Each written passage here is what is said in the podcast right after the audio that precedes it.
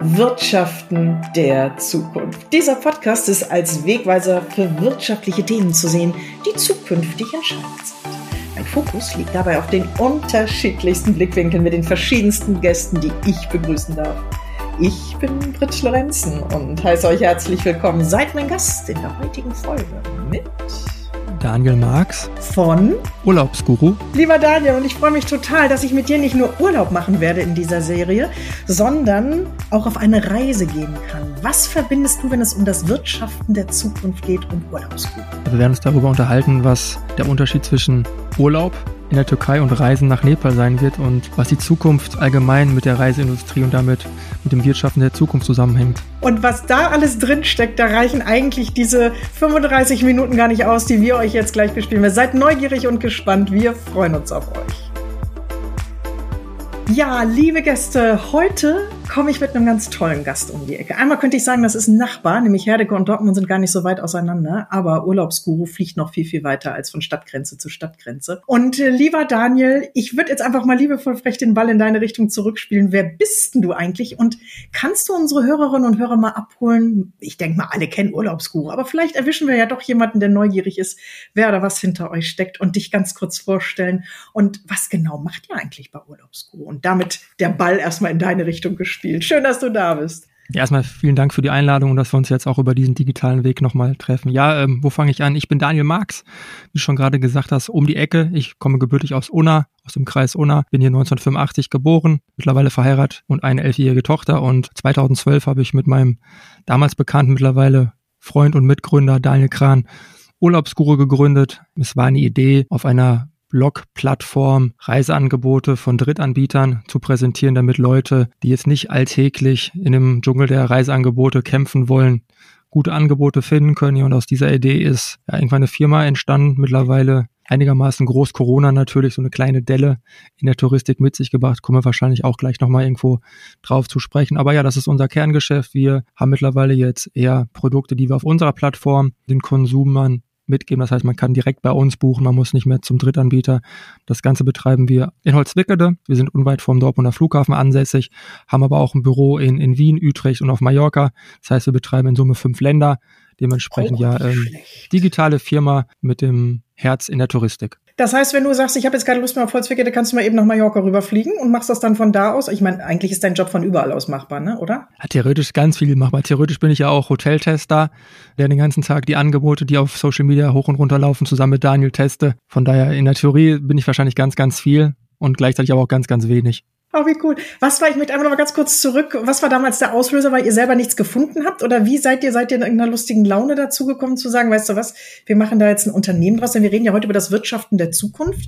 Ich ja. weiß gar nicht, war euch damals sozusagen schon bewusst, dass das mal ein Unternehmen wird, was nicht nur eine tierische Reichweite bekommt, sondern auch ganz viele Mitarbeiter beschäftigt und ja, ihr auch unternehmerische Verantwortung übernehmt, ne? Also das war definitiv nicht der Grundgedanke, sondern Daniel war damals mit seiner damaligen Freundin, mittlerweile Frau, immer wieder im Internet unterwegs und das war 2011, 2012 war das noch eher exotisch. Das heißt, da war das klassische Reisebüro, was man aus der Innenstadt kennt, noch viel, viel populärer und hat mehr als 80 Prozent der Buchungen vereinnahmt. Mittlerweile hat sich's gedreht. Mittlerweile werden von vier Buchungen drei digital ausgelöst. Ja, und Daniel war dementsprechend mit seiner Freundin damals dann der Exot und kam dann auf den Gedanken, okay, mittlerweile kriege ich aber auch Anfragen von Freunden über Freunden, dann irgendwann sind es Bekannte, die mich fragen, hey, kannst du mal etwas für mich raussuchen?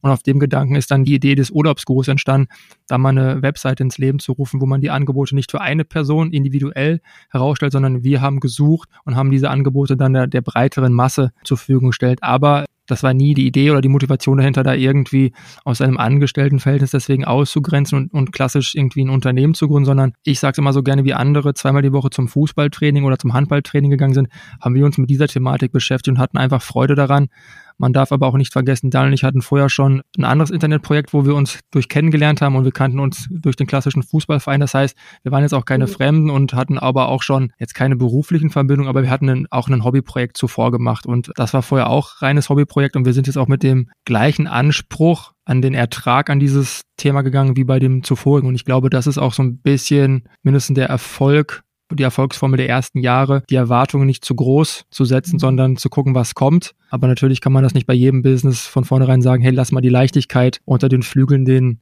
den Auftrieb erzeugen, sondern wir hatten dann irgendwo das Momentum, dass es gut gepasst hat, wir aber auch sicherlich mit Fleiß und Muße das Glück an manchen Stellen auch herausgefordert haben. Oh, cool. Ja, ich glaube, das brauchst du aber auch. Nämlich hat mir jemand gefragt, was ist Risiko? Die Frage würde ich gerne an dich weitergeben. Ist das für dich positiv oder negativ besetzt? Also erstmal in die Wahl oder in die Situation zu kommen, Risiko zu gehen, ist ja erstmal was Positives.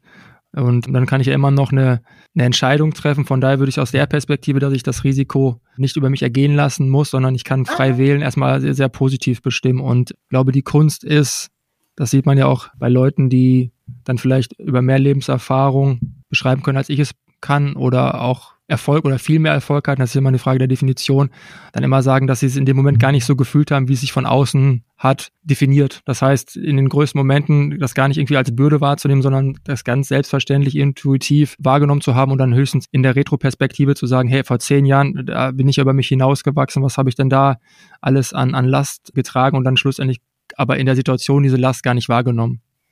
Ja, und ihr seid neue Wege gegangen, ne? Also ich sag mal, Risiko, um das Wort nochmal kurz auseinander zu flattern, jeder oder manch einer denkt sofort negativ. Ich habe damals auch sofort positiv gesagt, weil was bedeutet das, neue Wege zu beginnen? Eben von alten eingetrampelt, sag ich jetzt mal, wegen abzu, nicht abzuweichen, aber einfach mal links und rechts zu gehen und zu schauen, Mensch, wo geht das hin? Letzte Frage nochmal zu euren beiden äh, Persönlichkeiten und Hintergründen. Seid ihr ITler? Seid ihr, aus, kommt ihr aus der Tourismusbranche? Was hast denn du gelernt? Also Daniel kommt aus dem Medienhaus, das heißt eher so die, die Marketing-Ecke, würde ich sagen. Und das ist auch mittlerweile auch eins seiner Steckenpferde hier im Unternehmen.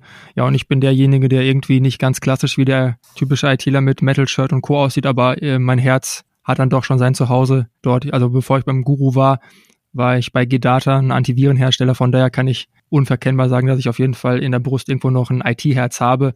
Aber äh, die Entwickler, die mittlerweile in unserem Unternehmen sind, würden mich nicht mehr als klassischen ITler bezeichnen. Von daher bin ich da ein bisschen rausgewachsen, aber das ist meine Historie. Ach, man wächst ja auch mit den Herausforderungen, ne?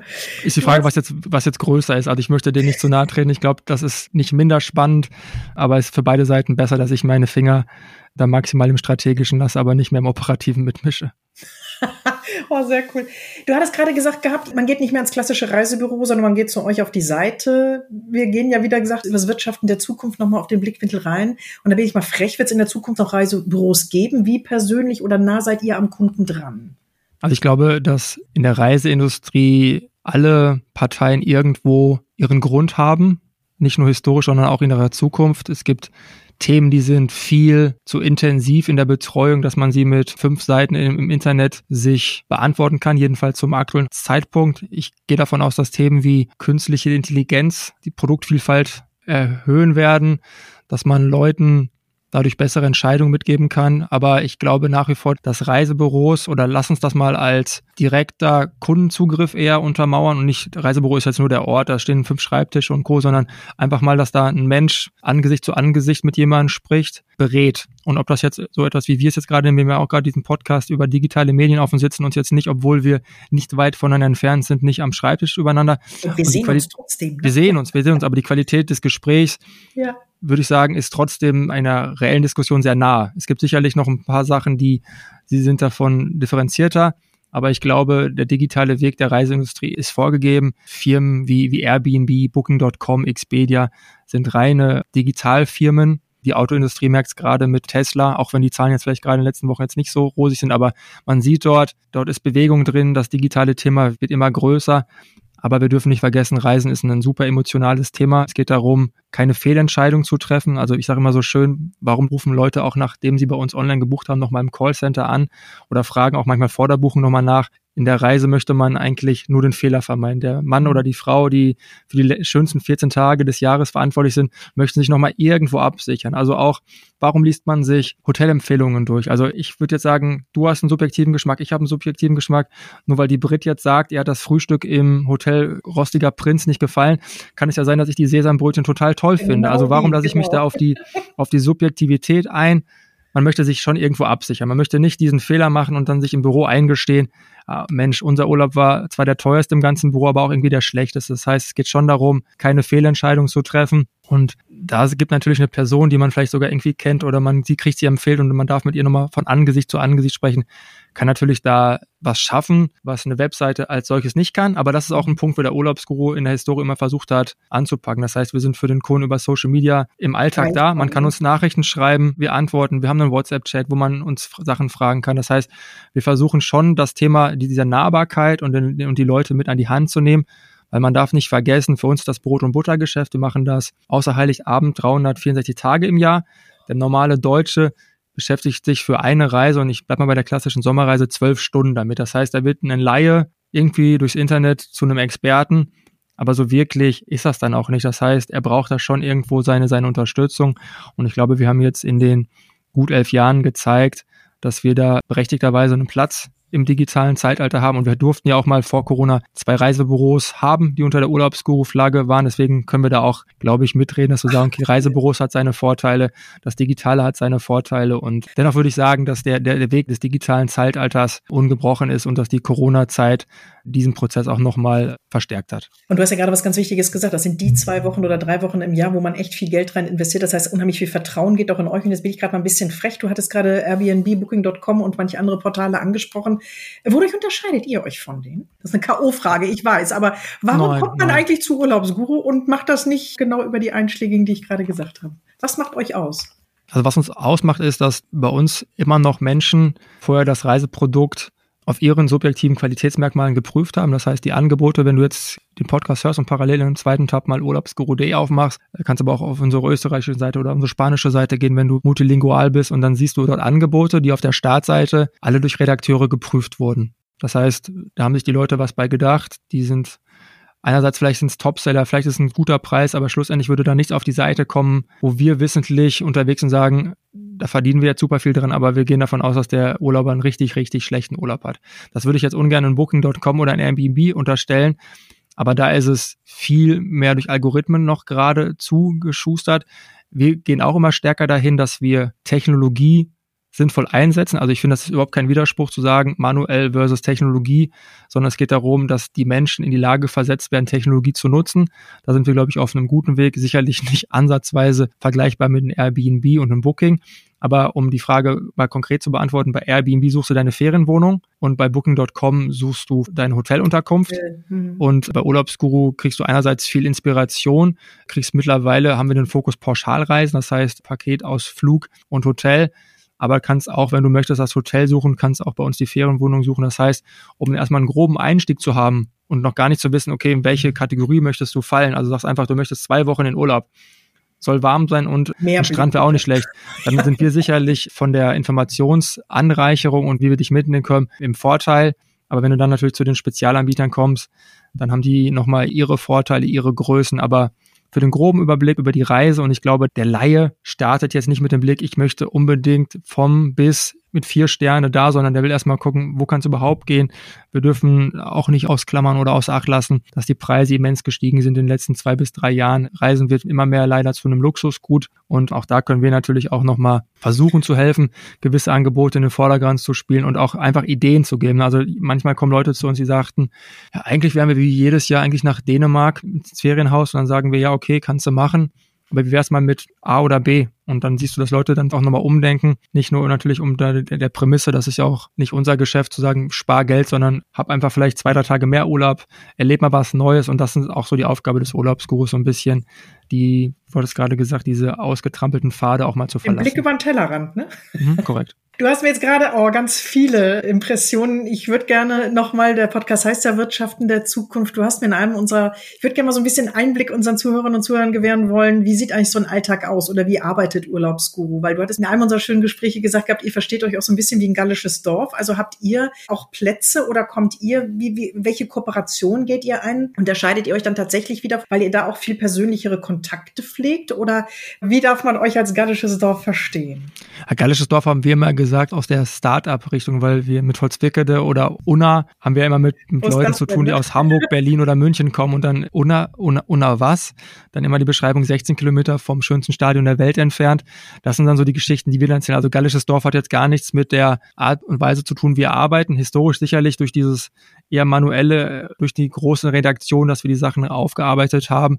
Aber schlussendlich würde ich sagen, wir sind immer noch dadurch sehr stark, dass wir versuchen, den Kunden zu verstehen, ihm eher als Helfer gegenüberzustehen. Das heißt, wenn er eine Frage hat, dass wir ihm die beantworten. Ich glaube, das ist die Stärke. Warum sind wir so groß auf Social Media geworden? Das ist etwas, was uns seit der Stunde Null in unserer DNA zugrunde gelegen ist. Und das sind ja auch die Sachen, wenn wir jetzt mal auf das Gründer noch mal einmal kurz zurückgehen. Warum haben wir dann gegründet schlussendlich? Weil wir auch gesehen haben, okay, welchen Unterschied können wir machen? Also vom Produktportfolio kann das, was wir gerade jetzt haben, könnte sicherlich auch eine TUI oder ein Check24. Aber sie gehen anders an die Sache ran und die Leute kommen wahrscheinlich mit uns auch an manchen Stückweisen besser klar und deswegen ist die Industrie auch groß genug, um gewisse unterschiedliche Player im Markt zu haben, auch national wie international. Aber ich glaube, wir dürfen nicht vergessen, dass dieses Digitalisieren nicht bedeutet, die Nähe zum Kunden zu verlieren, sondern ganz im Gegenteil, dem Kunden über die Technologie eine gewisse Nahbarkeit zu, zu geben. Mhm. Wir hatten gerade, also ich bin total fasziniert, weil das wusste ich auch nicht, dass ihr zwei Reisebüros vorher hattet und du hattest die Pandemie gerade angesprochen gehabt. Kannst du da vielleicht so ein bisschen, ich sag mal, den Blick hinter die Kulissen wehren? Wie viele Mitarbeiter wart ihr sozusagen bis Corona und was hat Corona mit euch gemacht? Aber auch, was habt ihr aus Corona gelernt? Denn das muss ja nicht immer alles nur strubbelig sein, sondern ihr steht ja heute wieder ne, auf rechten Ganges, Brust raus, rein sozusagen wieder am Markt parat. Wo können wir von dir lernen, euch lernen?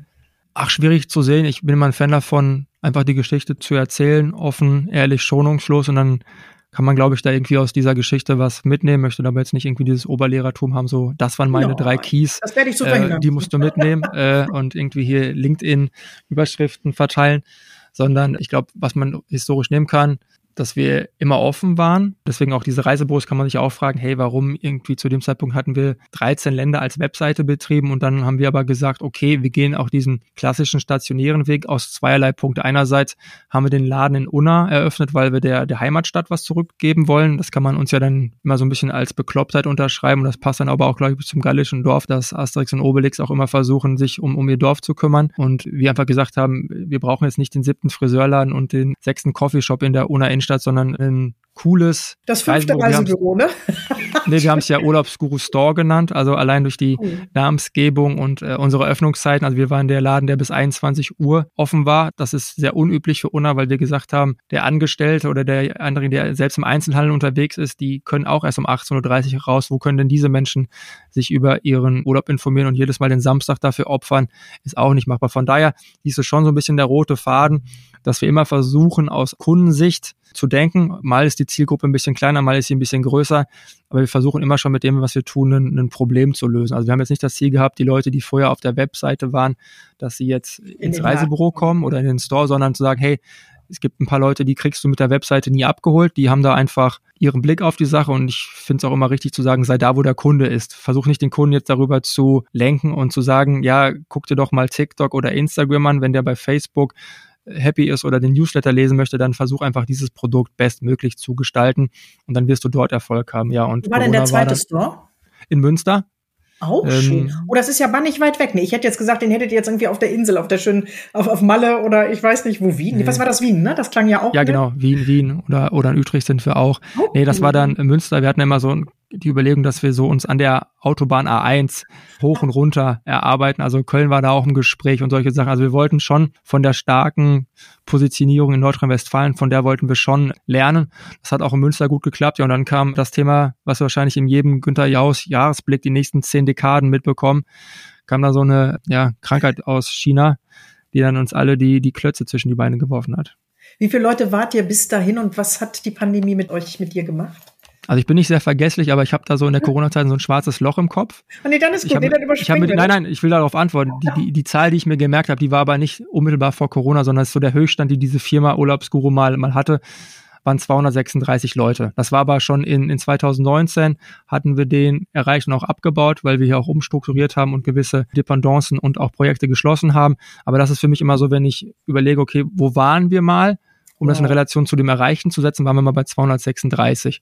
Und wir sind jetzt so bei gut roundabout 90, sind aber definitiv nicht erfolgloser.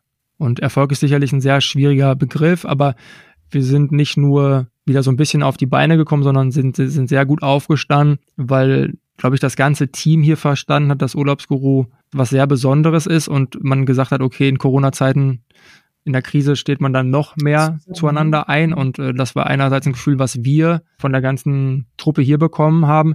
Wir als beiden Gründer mussten aber auch oder als Gesellschafter mussten dann aber auch wie beim Pokern all in gehen und mussten dann auch über Themen wie, wie Kredite und Bürgschaften sprechen. Das heißt, wir haben dann auch ein Commitment gegeben, was für alle Angestellten, glaube ich, so transparent war wie nie etwas, was wir zuvor getan haben. Und dann ist es, glaube ich, dann auch jetzt der, der Effekt, dass man sagt, okay, wir haben diese Krise gemeistert. Jetzt nutzen wir die gleiche Energie, aber nicht um Krisenmanagement zu betreiben, sondern wirklich als erstes, um die Arbeitsplätze wieder zu sichern und jetzt wieder richtig Erfolg zu schreiben, also wirklich auch wirtschaftlichen, unternehmerischen Erfolg wieder zu schreiben. Habt ihr während der, der, ich nenne sie jetzt doch noch einmal Pandemiezeit, etwas ganz Neues sozusagen geschaffen, was aber auch über die Zeit hinaus eben heute im Markt so etabliert ist, dass man sagt, Mensch, es hätte nicht die Pandemie sein müssen, aber sie hat uns dazu verholfen, einfach mal umzudenken, weiterzudenken, so wie du es gerade auch angesprochen hattest. Gibt es irgendwas, was man greifen kann? Habt ihr anders programmiert in der Zeit oder habt ihr euch selber als Team neu gefunden oder, oder noch, noch enger zusammengefunden?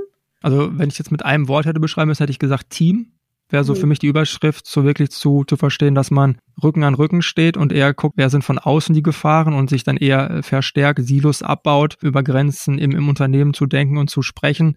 Ja, und sich A seiner Stärken bewusst zu machen und sich aber auch einzugestehen, dass man nicht alles kann. Also gewisse Sachen zu sagen, hey, da haben wir jetzt drei, vier Jahre gewissen Sachen versucht und bei manchen Sachen gibt es auch Firmen, die sind da einfach besser, weil das ihre Kernkompetenz ist und wir dann immer versucht haben, windmühlenartig dagegen zu kämpfen. Das ist aber nahezu unmöglich. Das heißt, die Corona-Situation hat uns einfach durch die Quantität, die wir abbauen mussten, gewisse Entscheidungen abgenommen. Das heißt, ist es einfach anders, eine 90-Mann-Firma zu führen als 236. Das ist einfach der Sache geschuldet.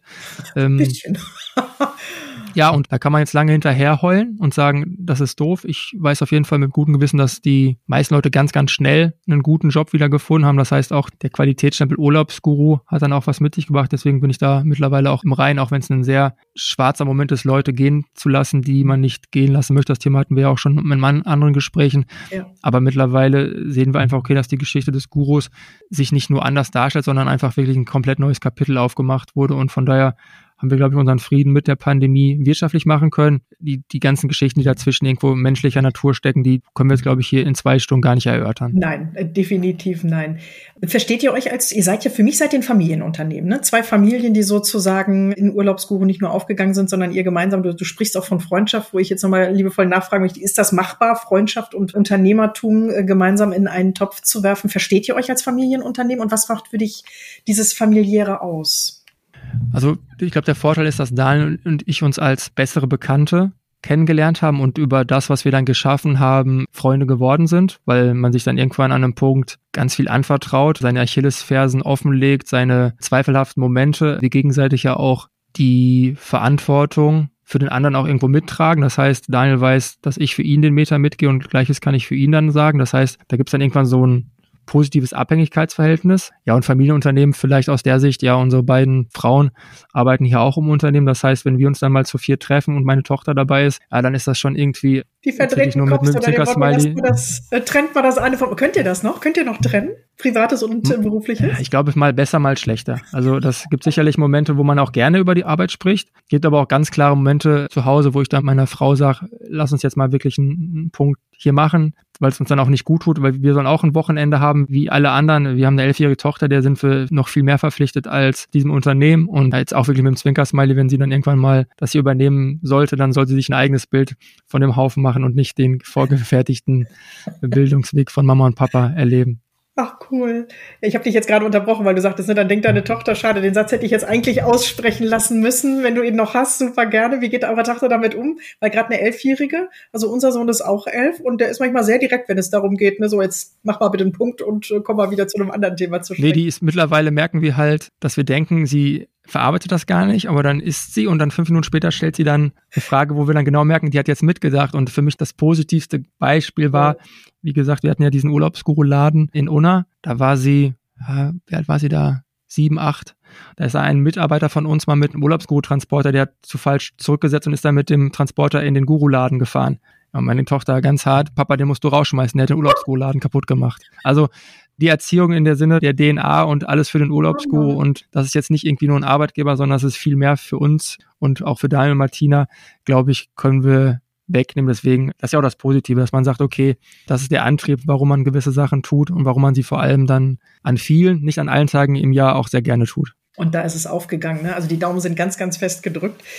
Äh, lieber Daniel, so ein bisschen mit Blick auf die Zeit. Mir gehen jetzt gerade noch ganz viele Themen durch den Kopf, aber zwei möchte ich auf jeden Fall ansprechen. Und zwar einmal, was macht die Digitalisierung mit der Reisebranche? Da bist du eingangs schon drauf eingegangen. Merkst du, wie sich euer Reiseangebot dreht? Wollen die Leute, sag ich mal, innerhalb von einer Woche, zwei Wochen die gesamte Welt bereisen? Oder sagen die sich eher los von diesem ganzen Digitalen? Die freuen sich mit euch als Urlaubsguru jemanden zu haben, der einem da in kürzester Zeit, ich bin beeindruckt, echt verbringe ich zwölf Stunden damit, ich glaube sogar noch mehr, bis ich meine Urlaubsreise geplant habe. Und bei euch gebe ich einfach ein, ich möchte gerne Strand, Meer, Blick und Ruhe. Merkt ihr das oder wie wandelt sich der Markt? Und du sagtest, ihr seid fokussiert auf Pauschalreisen. Ist das eher Entschleunigung oder wollen die Leute eher Speed und dann mit euch auch so schnell wie möglich zum Ziel kommen? Kannst du da bitte mal eben laut denken und uns hier abholen oder mitnehmen? Okay, 17 Fragen in zwei ja, Minuten. Ja, das kann ich gut. Okay. Das ist der bunte Blumenstrauß. Du kannst jetzt zwei Blümchen raussuchen. ja, also ich, ich glaube, es ist sehr schwierig, Reisende irgendwie über einen Kamm zu scheren. Ich differenziere mal gerne zwischen Leute, die Urlaub machen und Leute, die auf eine Reise gehen. Ich glaube, das sollte man, also oh, Urlaub ist schön. für mich so zwei Wochen vielleicht auch einfach mal Beine hochlegen und sich darüber glücklich schätzen, nichts tun zu müssen. Und Reisen sind auch Leute, die dann vielleicht kaputter abends im Bett liegen als in ihrem Alltag, aber trotzdem daraus ihre Energie ziehen. Für beide können wir eine Anlaufstelle sein, sehen uns aber eher dafür, Ideen mitzugeben. Ich finde, das ganze Leben ist so hart vorgestimmt und man kriegt Regeln, man kriegt Outlook-Termine und äh, man muss dies und was jenes. Wenn Urlaub und Reisen immer noch die schönste Zeit des Jahres sein soll, dann da doch irgendwie gerne ein bisschen unbestimmter und dann sind wir gerne der Freund und Helfer, der Antworten auf Sachen gibt, aber sicherlich nicht der Oberlehrer, der alles besser weiß. Und wenn Leute ihren Spaß daran haben, drei Wochen mit den Kindern in der Türkei im Rutschparadies zu leben, dann kann das doch wunderschön sein, wenn andere nur mit dem Rucksack und ganz einfachen Schuhen durch Nepal wandern und da ihren Spaß haben, dann sollen sie das doch tun. Das Leben ist doch an so vielen Stellen schon so engmaschig unterwegs. Feel free. Jeder soll das machen, was er richtig hält. Und Urlaubsguru versucht da den Leuten dann in dem Prozess der richtigen Reise oder des Urlaubes schnellstmöglich ans Ziel zu führen. Also einfach zu sagen, hey, wenn ich mir da Sachen angucke, dann sind die qualitätsmäßig überprüft. Dann gehen wir offen ehrlich mit den Produkten ins Gericht. Wir haben auch ein Callcenter. Das heißt, wenn jemand denkt, oh nein, Urlaubsguru ist ja nett, aber ich würde da gerne nochmal irgendwo einen Menschen hören. Wir haben auch eine Telefonnummer, wo man uns wir sind da. Also wir versuchen bestmöglich für die Leute da zu sein und eher, so, so meine persönliche Vision, dass eine Reisebuchung auch Spaß machen kann. Also ich möchte ehrlich gesagt, dass so, so ein innerlicher Countdown in einem steigt, so sagt, hey, jetzt bin ich wieder einen Tag weiter, noch einen Tag, ich, ich freue mich und nicht so, puh, Gott sei Dank hat die Reisebuchung jetzt geklappt. Ja, und so typisch deutsch, dann kommt die PDF per E-Mail und dann erstmal alles ausdrucken und hoffentlich klappt alles, sondern sagen, hey, das so ein Grundvertrauen ins System und sagen, ja, jetzt jetzt nur noch 98 Tage bis wir in der Türkei oder in Nepal sind. Sehr cool. Also, liebe Zuhörerinnen und Zuhörer, wenn ihr mich jetzt gerade gesehen hättet, also Daniel und ich, wir sehen uns, während wir hier sozusagen den Podcast aufnehmen. Und als du drei Wochen Rutschparadies gesagt hast, da ist bei mir, dachte ich mir so, wow, das wäre für mich gar nichts. Für unseren Sohn, glaube ich, das Paradies auf Erden. Aber ja, nee. Aber damit, das ist genau das, was du sagst. Ne? Jeder wird abgeholt und bekommt bei euch Ideen, Inspiration. Und das fand ich total spannend, als ich bei euch auf der Seite war, dass man wirklich nur Schlagworte eingeben muss. Man muss noch nicht mal sagen, ich möchte gerne das und das Land, sondern ich möchte an, an Werte schon fast oder was bringt mir oder mit was verbinde ich Urlaub und könnte mir daraus etwas stricken. Ich, ja, ich glaube, da greift die Digitalisierung auch ein. Also ich sage, dass dieses Kundenverständnis, dass das wirklich eine Chance ist, wo wir in Zukunft einfach noch bessere Produkte bekommen werden. Ich klopfe auf Holz innerlich. Ich hoffe, sie sind für die breite Masse dann auch noch bezahlbar. Weil das ist so, wenn wir über die Zukunft hier sprechen, auch so ein bisschen meine Sorge, dass das Reise immer mehr zum Luxusgut verkommt. Ja, und wir einfach eingestehen müssen, dass, nenn es mal eher träumen oder sich mal wegdenken. Manche können das in der heimischen Hängematte, manche brauchen aber vielleicht wirklich mal den Tapetenwechsel, dass das nicht dazu verkommt, dass das jetzt nur noch ein elitärer Randclub in Deutschland oder in Europa kann, sondern dass das einfach wieder zum guten Ton gehört, sich zwischendurch einfach dem Alltag zu entfliehen.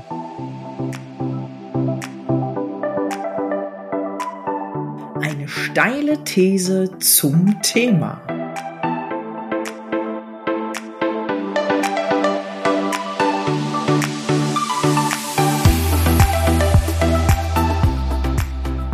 Und zwar habe ich mich mal so im Vorfeld ein bisschen, ich will nicht sagen umgetan im, im Feld. Wie sieht denn so das Reisen der Zukunft aus? Also ich könnte jetzt hier, glaube ich, mit dir noch ordentlich weiterreden. Habe auch, wie gesagt, mein zweites Thema, was ich gerade angesprochen habe, noch nicht vergessen, aber würde kurz die steile These bedienen, weil es genau darauf abzielt, was du gerade besprochen hast. Und zwar bin ich über Melissa Sterry gerutscht oder gestolpert im Netz. Ich weiß nicht, ob du vielleicht von ihr schon mal was gehört hast. Sie ist transdisziplinäre Designwissenschaftlerin und Systemtheoretikerin. Jetzt mag manch einer denken, boah, jetzt schalte ich ab. Nee, bleib dran.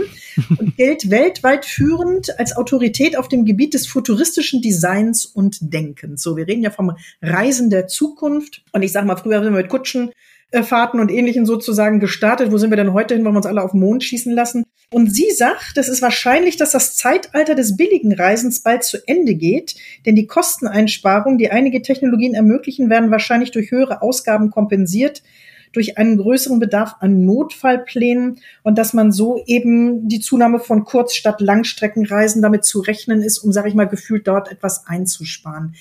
Wie siehst du das? Wie seht ihr das? Wie bereitet ihr euch darauf vor, das, was du gerade ja auch sagtest, Mensch, die Leute fangen an zu sparen oder das, wenn sie es denn dann haben, Cut, da sind wir schon fast wieder vorne zu Beginn des Podcasts, Mensch, das sollen ja die schönsten zwei Wochen meines Jahres sein. Wie stellt ihr euch dafür, ich will nicht sagen auf, weil kann man das ist so ein bisschen Glaskugel rollen, ne? aber hm. wie positioniert ihr euch, was genau das, was die Märkte gerade hier mit uns allen machen, von Inflation angefangen bis hin zu, ja, in welche Gebiete kann man gar nicht mehr reisen? Wie bereitet ihr euch, wie stellt ihr euch da auf, wie bereitet ihr euch da vor? Also ich glaube, das ist gar nicht so grundlegend anders zu allem, was wir zuvor getan haben, sondern versuchen ganz unaufgeregt, ohne Aktionismus mit dem Ohr beim Kunden zu sein. Denn schlussendlich müssen wir nicht das Problem definieren, sondern wir müssen das Problem verstehen, was der Kunde oder der ausbleibende Kunde hat. Das ist sicherlich jetzt auch gerade ein riesengroßes Thema für, für uns und die allgemeine deutsche Reiseindustrie. Warum bleiben Kunden teilweise weg? Denn die Zahlen sind an manchen Stellen geschönt, weil es durch die Reisenden kompensiert werden, die einfach 30, 40 Prozent mehr zahlen als zuvor. Dementsprechend sind die Zahlen gerade, finde ich, gar nicht so bereinigt, sondern ist eher adjustiert mhm. aus meiner Sicht. Aber ich glaube, um auf die Frage zurückzukommen, wenn man einfach hört, was sind klassische Alltagsprobleme und versucht dann Lösungen zu finden, dann glaube ich, kann man auch zwischen Trends, die mal zwei Wochen kommen und wieder gehen und wirklichen Veränderungen differenzieren. Und dann ist es unsere Aufgabe, darauf Antworten zu finden, aber dann wahrscheinlich dann für eine ganze Industrie. Aber ich gebe mal gern jetzt so einen Änderungspunkt war, dass die Pauschalreise vor Corona war die teilweise schon sehr altbacken, verstaubt und man sagte so, ja, die Generation, die das okay. nutzt, ist eher so unsere, unsere Väter gewesen und so klassisch alles als Paket buchen. Aber die ist Corona. Ja, definitiv. Also durch die Corona-Situation haben die Reiseveranstalter sich an manchen Punkten mussten sie sich bewegen. Sie haben dann so zum Beispiel so flexible Storno-Pakete gebucht. Das heißt, du konntest für 29 Euro drei Tage vor Abflug konntest du sagen, ist nichts für mich. Gab es vorher nicht. Konntest du zwar buchen, aber war exorbitant teuer. Und da siehst du, finde ich immer, dass solche Krisen auch dafür sorgen, dass sich ganze Industriezweige disruptiv mit etwas Neues auseinandersetzen müssen. Mhm. Und ich glaube schon, dass die Touristik zusammen mit der Eventbranche und Gastronomie eine der am härtesten getroffenen Industrien der letzten drei Jahre waren. Ich gehe mal davon aus, dass da gute und kluge Menschen am, am Werk sind, die versuchen, dieses Problem nicht nur in die Schublade zu packen, sondern daraus ihre Schlüsse zu ziehen. Und wir haben auf jeden Fall für uns gezogen, dass wir am Markt dranbleiben müssen, dass wir verstehen, was der, was der Kunde möchte, aber auch immer zu differenzieren. Das ist, finde ich, auch immer eine Herausforderung. Es gibt mal so Peaks, dann beschäftigen wir uns zwei Wochen mit irgendeinem tollen Thema und dann wird es wieder vergessen. Dann ist das für mich ein Hype. Das muss man dann differenzieren von den wirklich großen, großen Themen. Und ich glaube dann eher so Themen wie, wie sieht's mit Kurzstrecke aus? Werden Leute noch für, für 10 Euro nach Mallorca fliegen können, wollen? wie auch immer. Thema ähm, Nachhaltigkeit, ne, das kommt ja. ja. auch noch mit rein. Ich weiß nicht, wie grün ihr euch nach draußen auch präsentieren müsst. Das ist ja auch etwas, wie ihr euch als Unternehmen da weiterentwickelt. Ne? Ist das, was ihr tut, tatsächlich für Nein, ich will da gar keinen neuen Zweig aufmachen, aber auch das ist, denke ich, etwas, was ihr im Alltag mitbedenken müsst, ne? oder mitbedenkt. So, Punkt. Ja, das ist ja, also wir wollen dem Kunden nichts vorgeben. Also wir haben zum Beispiel auch die Möglichkeit, verifizierte Öko-Häuser in der Pauschalreisenstrecke bei uns zu buchen. Das, das bieten wir an.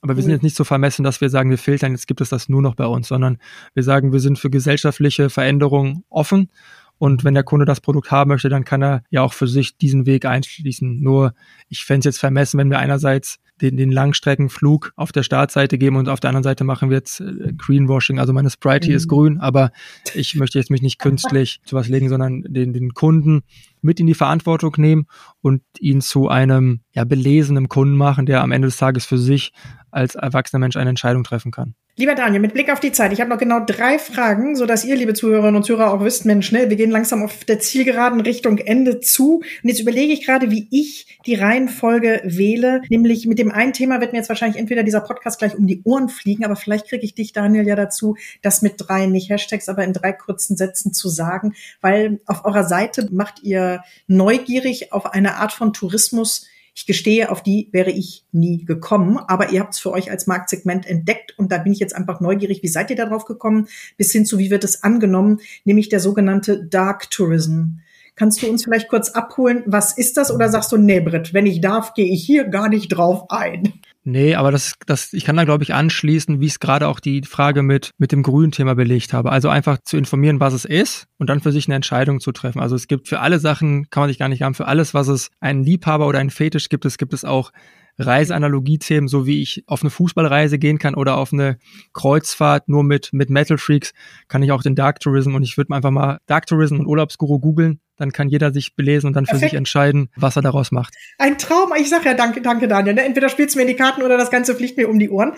Die vorletzte Frage ist, kannst du, auch da wieder die Glaskugel, aber hast du eine Idee, wie bucht man in den nächsten oder in zehn Jahren? Seid ihr als Urlaubsguru einfach noch näher dran durch Social Media, durch, ich weiß nicht, welche App es dann sein wird, aber habt ihr euch sicherlich ja auch Gedanken gemacht, jetzt nicht nur bis zum nächsten und übernächsten Jahr, aber wo oder wie wird die Reise in zehn Jahren buchbar sein? Ich weiß gar nicht, die Frage ist wahrscheinlich total banal. Für mich ist sie total kompliziert. Hast du eine Antwort drauf? Natürlich nicht, ne? Du hast ja keine Glaskugel. Aber hast nee. du eine Idee?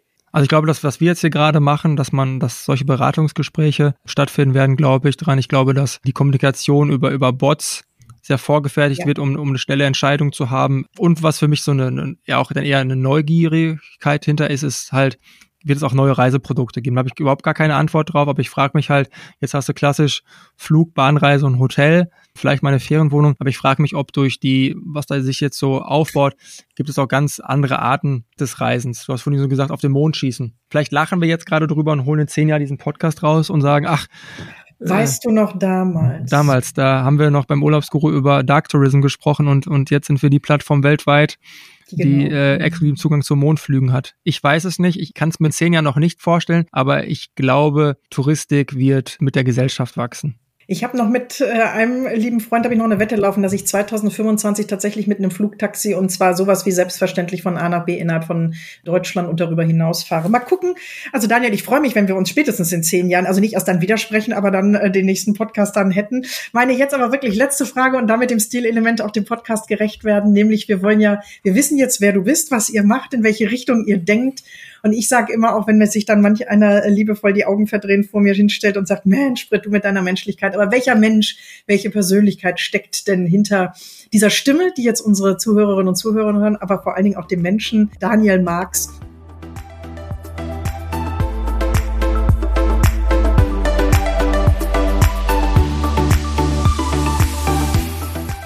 Und jetzt wird's persönlich. Die Frage nach der kleinsten Stärke.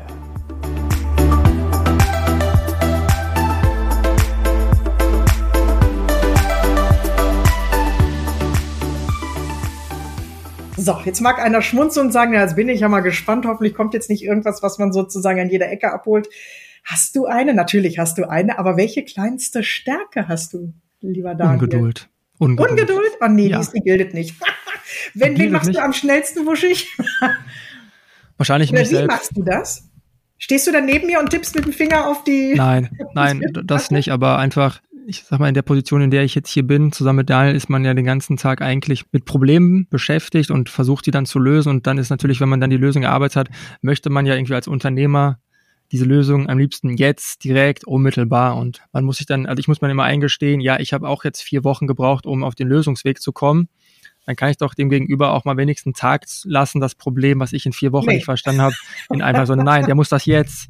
Und das ist dann eher der innere Kampf mit mir selbst, zu sagen, ruhig Blut. Hättest du mehr schneller sein können, wäre er auch schneller gewesen oder sie. Von daher würde ich sagen, auf jeden Fall Ungeduld. Und ich glaube auch alle Leute, die mich kennen, schätzen und vielleicht nicht mögen, würden das auch als meine kleinste Stärke bezeichnen. Ist dann der, der andere Daniel sozusagen dein Kompagnon das ausgleichende Moment in dem Moment oder wie ergänzt Also das sind ganz vielen Momenten mein, mein Yin und Yang, aber definitiv nicht im Thema Geduld. Da haben sich zwei getroffen, die das und den Ehrgeiz vereint.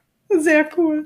Daniel, ganz, ganz lieben Dank, dass du mir hier Rede und Antwort gestatten hast zum Wirtschaften der Zukunft. Äh, wie reisen wir in der Zukunft? Wir bleiben gespannt, neugierig sowieso. Und liebe Zuhörerinnen und Zuhörer, wenn ihr neugierig seid, was genau auf Urlaubsguru so stattfindet, dann googelt das einfach. Und mehrere Schlagworte haben wir euch hier auch gerade mit an die Hand gegeben. Von daher bleibt neugierig und interessiert. Wir freuen uns auf euch. Bis bald. Tschüss. Vielen Dank.